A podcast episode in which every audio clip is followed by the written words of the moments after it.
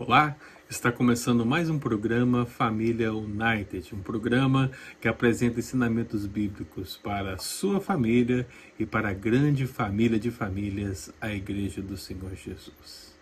Fique conosco, porque Deus certamente trará uma palavra ao seu coração e muito nos abençoará.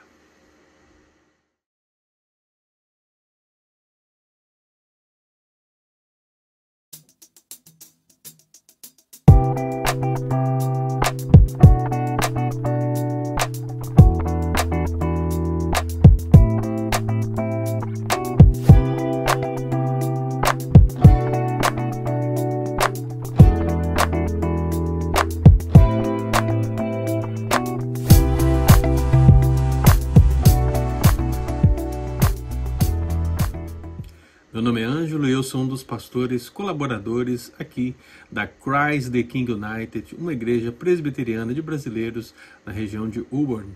E nós estamos aqui reunindo, meio a essa pandemia, com algumas dificuldades, mas nos reunindo, seja presencialmente, seja virtualmente, a fim de compartilharmos o melhor de Deus, compartilharmos a palavra de Deus, vivermos a vida cristã em comunhão, o ser família, o ser a grande família de Cristo a cada dia. E você que está aqui conosco nesse dia, você que está acompanhando os programas da nossa igreja durante a semana, você é nosso convidado para estar conosco ali na nossa igreja às seis horas da tarde no domingo. Entre em contato com a secretaria da igreja, procure os contatos nas redes sociais. Basta pesquisar City Key Friends no Facebook, no Instagram e você vai encontrar ali todas as informações necessárias para que você possa estar conosco. É claro que vai ser um prazer recebê-lo no nosso meio. Relembramos também aos amados que todo o conteúdo da nossa igreja, todo o conteúdo bíblico que nossa igreja tem produzido, está acessível para os amados irmãos nas redes sociais da igreja e também nos podcasts que podem ser encontrados tanto no Spotify como no Apple Podcasts e em muitas outras plataformas. Basta pesquisar CityK Friends e ali você vai encontrar um vasto conteúdo vai encontrar as aulas de escola dominical, vai encontrar o conteúdo dos programas semanais, vai encontrar as pregações que são feitas na igreja, vai encontrar certamente a palavra de Deus.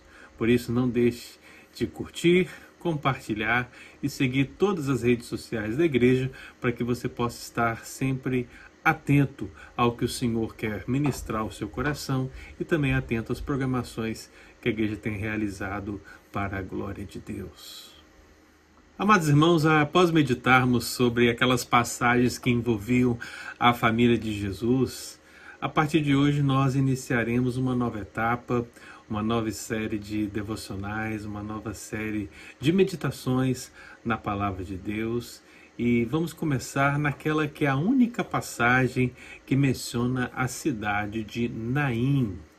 E meu querido, certamente Deus falará ao nosso coração, falará à nossa família, porque afinal de contas, nessa única passagem a qual é citada a cidade de Naim, descreve-se um encontro de Jesus, um encontro providencial de Jesus com uma família e uma numerosa multidão daquela aldeia. Por isso, meu querido, esteja conosco todas as quartas-feiras, porque certamente teremos aqui alguns bons programas para meditarmos em tudo aquilo que o Senhor tem para falar ao nosso coração nesse encontro entre Jesus e essa família de Naim. E é assim, é assim que o texto se inicia, diz o texto bíblico, em dia subsequente. O texto que nós vamos meditar é Lucas capítulo 7 meu amado, o versículo 11 ao versículo 17 é o todo que iremos meditar. Mas esse bloco ele começa justamente assim: em dia subsequente. É claro que essa expressão ela vai nos levar justamente a pensarmos no contexto do que está acontecendo aqui e logo os versículos anteriores ao serem lidos, nós vamos perceber que Jesus está fazendo uma obra de fato maravilhosa, porque os versículos anteriores vão descrever a cura do servo do centurião que estava à beira da morte.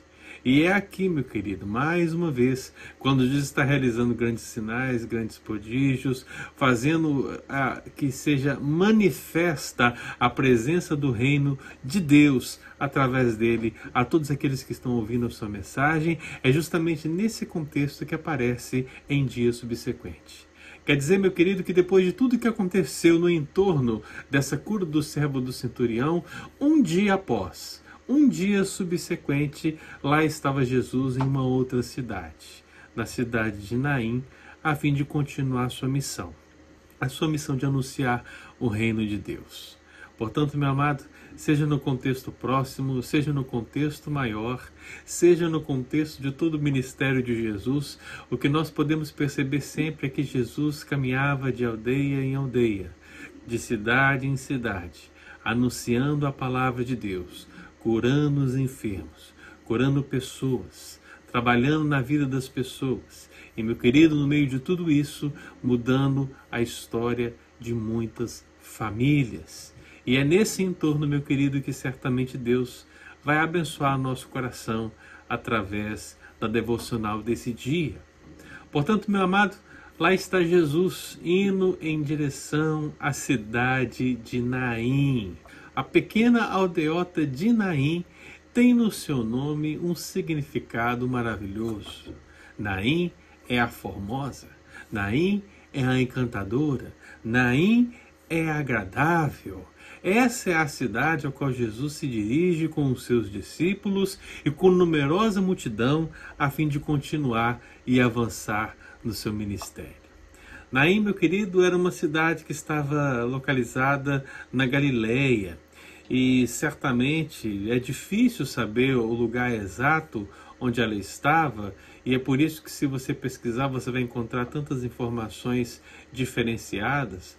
Mas a grande verdade é que, por tratar de um dia subsequente, a viagem de Cafarnaum a Naim era uma viagem curta um dia apenas, portanto, nós podemos considerar uma distância de 10 quilômetros, mais ou menos, entre uma e outra, que seria a viagem que Jesus estava fazendo com os seus discípulos e com essa numerosa multidão.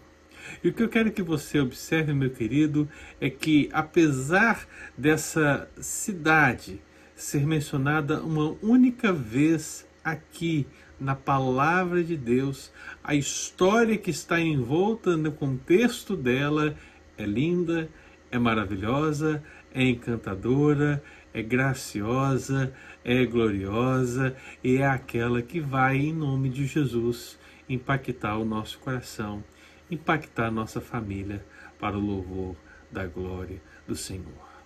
Eu quero que você tenha em mente, meu amado, se você ainda não leu esse texto, quero que você tenha em mente a seguinte imagem: veja Jesus, veja uma multidão, veja uma viúva, veja um filho morto. Essa é a imagem do texto. Esse é o quadro que é pintado pelo texto. E no meio de toda essa essa questão, a pergunta que eu quero que você responda a partir da leitura da palavra de Deus é justamente essa. O que Jesus fez por aquela família da vila de Naim? O que Jesus fez por ela? O que Jesus pode fazer por nós? O que Jesus pode fazer por nossa família? Se você abrir sua Bíblia em Lucas capítulo 7, versículo 11 e 12, que é, meu amado, o início da resposta para essa pergunta, a palavra de Deus vai dizer: em dia subsequente, dirigia-se Jesus a uma cidade chamada Naim, e iam com ele os seus discípulos e numerosa multidão. Como se aproximasse da porta da cidade, eis que saiu o enterro do filho único de uma viúva e grande multidão da cidade ia com ela. Meu amado, a partir desses versos da palavra do Senhor, esses versos iniciais, nós podemos extrair algumas lições que revelam como Jesus ele contemplou a aflição daquela família. Afinal de contas, o que nós podemos compreender no nosso coração é que na esfera global da relação de Jesus com essa família da cidade de Naim, Jesus de fato ele contempla a aflição daquela família. E meu amado, esse contemplar, ele significa uma observação atenciosa, cuidadosa, refletida, pastoral. E quando nós entendemos essa contemplação da aflição, muito mais do que uma mera declaração, meu amado, nós vamos entender que essa contemplação envolve um aspecto importantíssimo, que é Jesus, meu amado, está presente nos momentos críticos. Jesus está presente nos momentos críticos.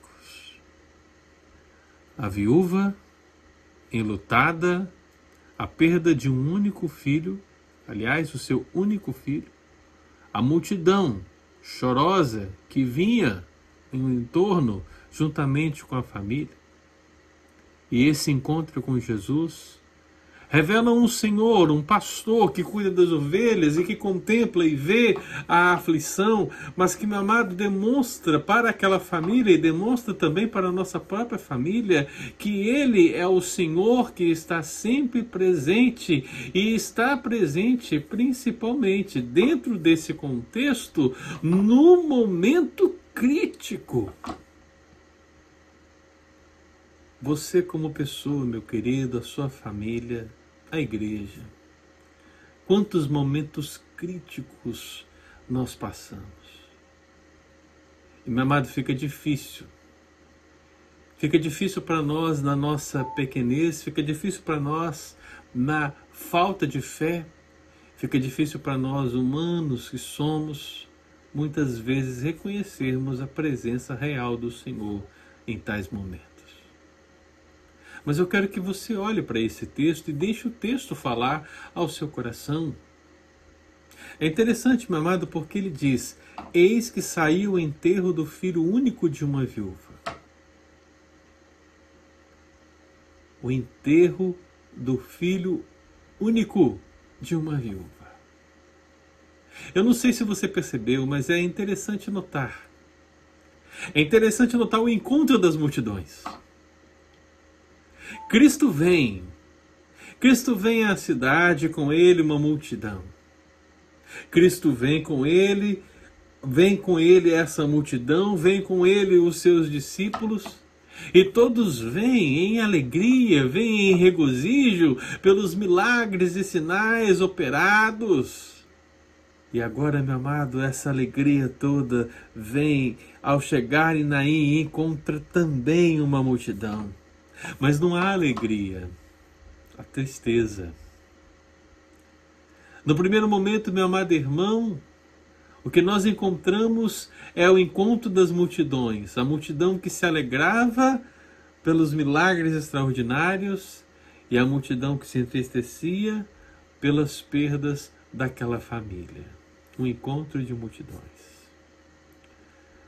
Certamente aquela multidão da cidade de Naim que acompanhava a viúva, que acompanhava o cortejo, estava se dirigindo para a ribanceira, a ribanceira do lado de fora da cidade, repleta de penhascos, na qual os habitantes da cidade usavam para as sepulturas. Afinal, não era permitido sepultar as pessoas mortas dentro de uma cidade judaica.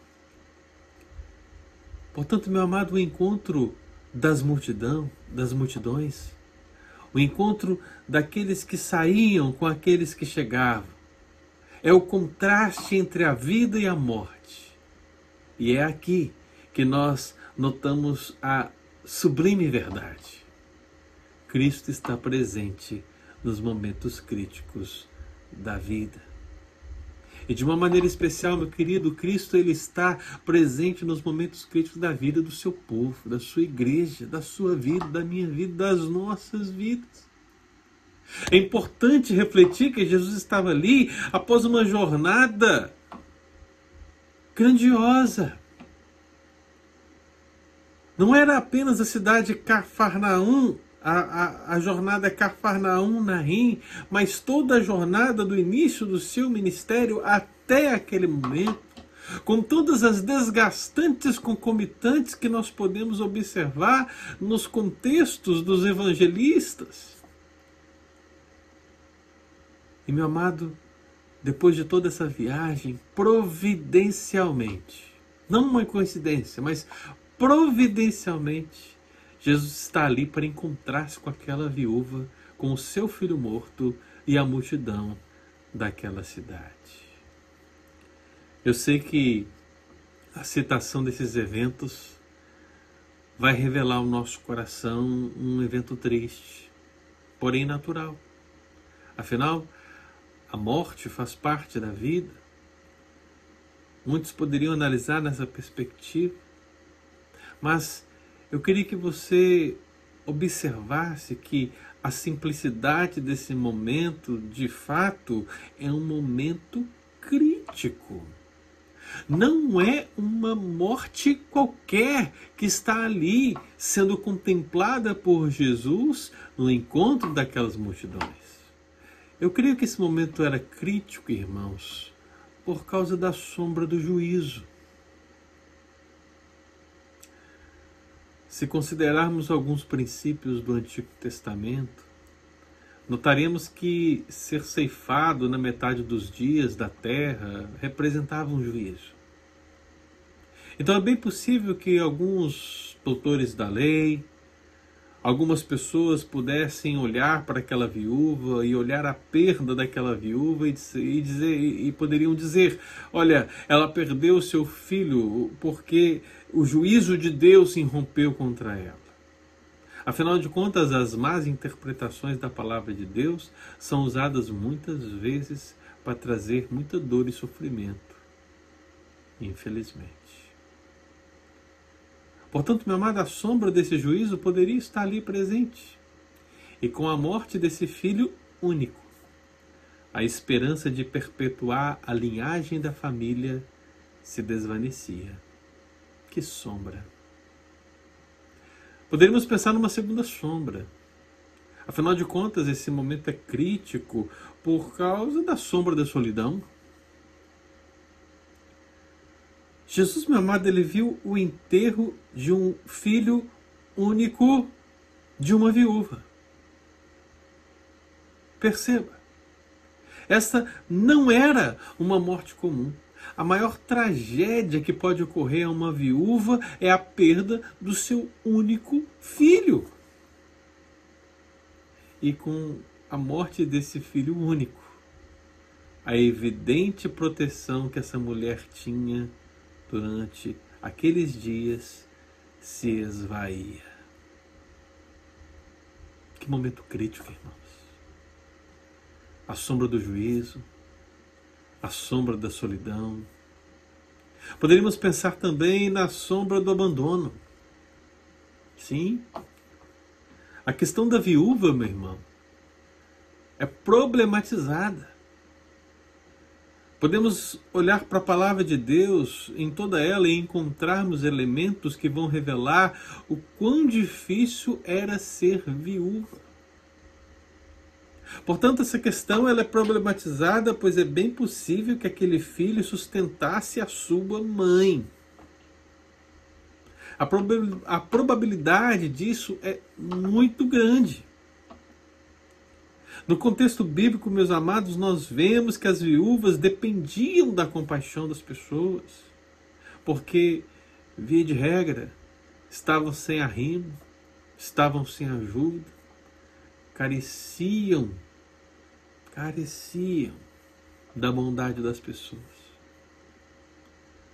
Portanto, meu amado, perder o único filho significaria em uma, uma questão social abandono. Com a morte desse filho, a última fonte de sustento se perdia.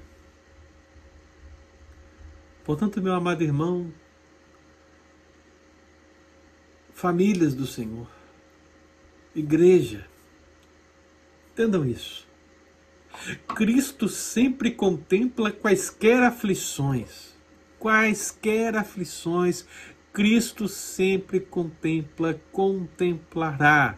E meu amado, a sua presença é real, não apenas nos momentos de alegria, mas principalmente nos momentos mais críticos e desafiantes para a nossa fé.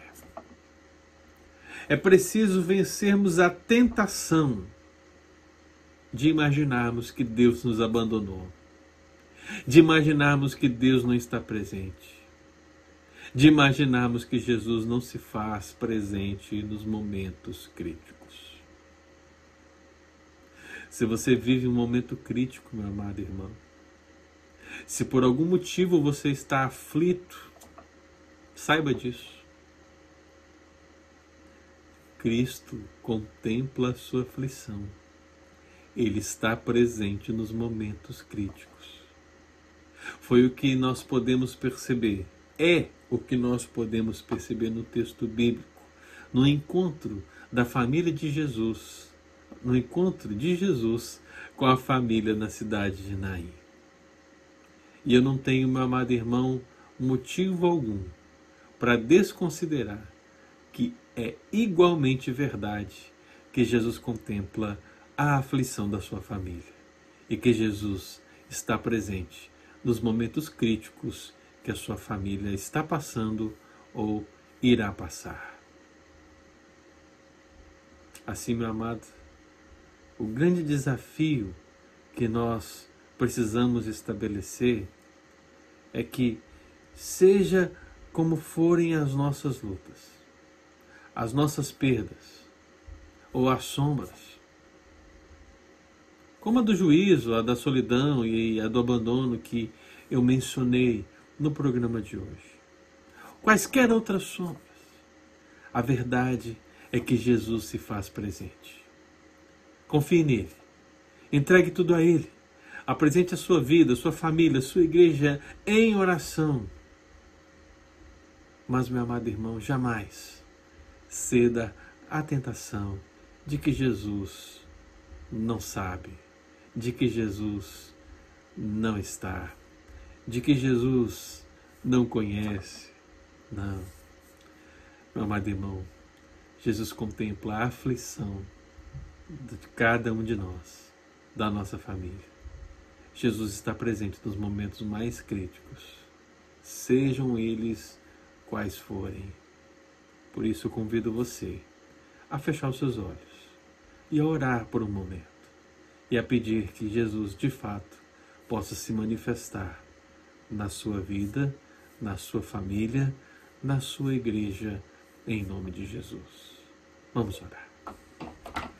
Senhor nosso Deus e nosso Pai, nós te agradecemos porque, ó Pai, essa breve devocional ela vem ao encontro do nosso coração no sentido de manifestar a certeza da presença real do Senhor nos momentos mais críticos que estamos passando ou que iremos passar.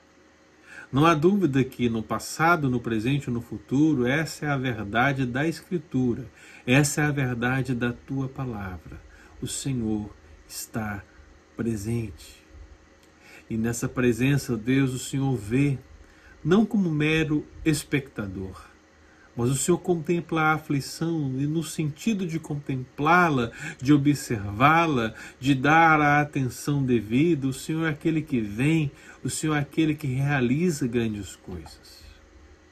Por isso, Deus, nós pedimos ao Senhor que venha a nós, os teus filhos, venha a nós, a tua igreja, venha às nossas famílias, ó Deus, e nos dê a convicção dessa presença real do Senhor, para que jamais cedamos à tentação de pensarmos de que o Senhor não é real, de que o Senhor não se faz presente, de que o Senhor não se importa. Ó Deus, toma os teus filhos e tuas filhas em tuas mãos e nos ensine a cada dia mais. Em nome de Jesus. Amém. Amém, meu querido. Na próxima quarta-feira nós vamos continuar a meditação nessa palavra. Se aqui nesse primeiro momento nós podemos perceber que Jesus está presente nos momentos críticos, contemplando a aflição da família, tenha certeza que Deus tem mais para falar ao seu coração e à sua família. Por isso, esteja aqui conosco na quarta-feira que vem para o segundo programa dessa série, em nome de Jesus. A minha oração é que Deus continue abençoando grandemente, meu querido, em todas as suas necessidades. Família United, grande família de famílias, Igreja do Senhor Jesus. Que Deus muito nos abençoe.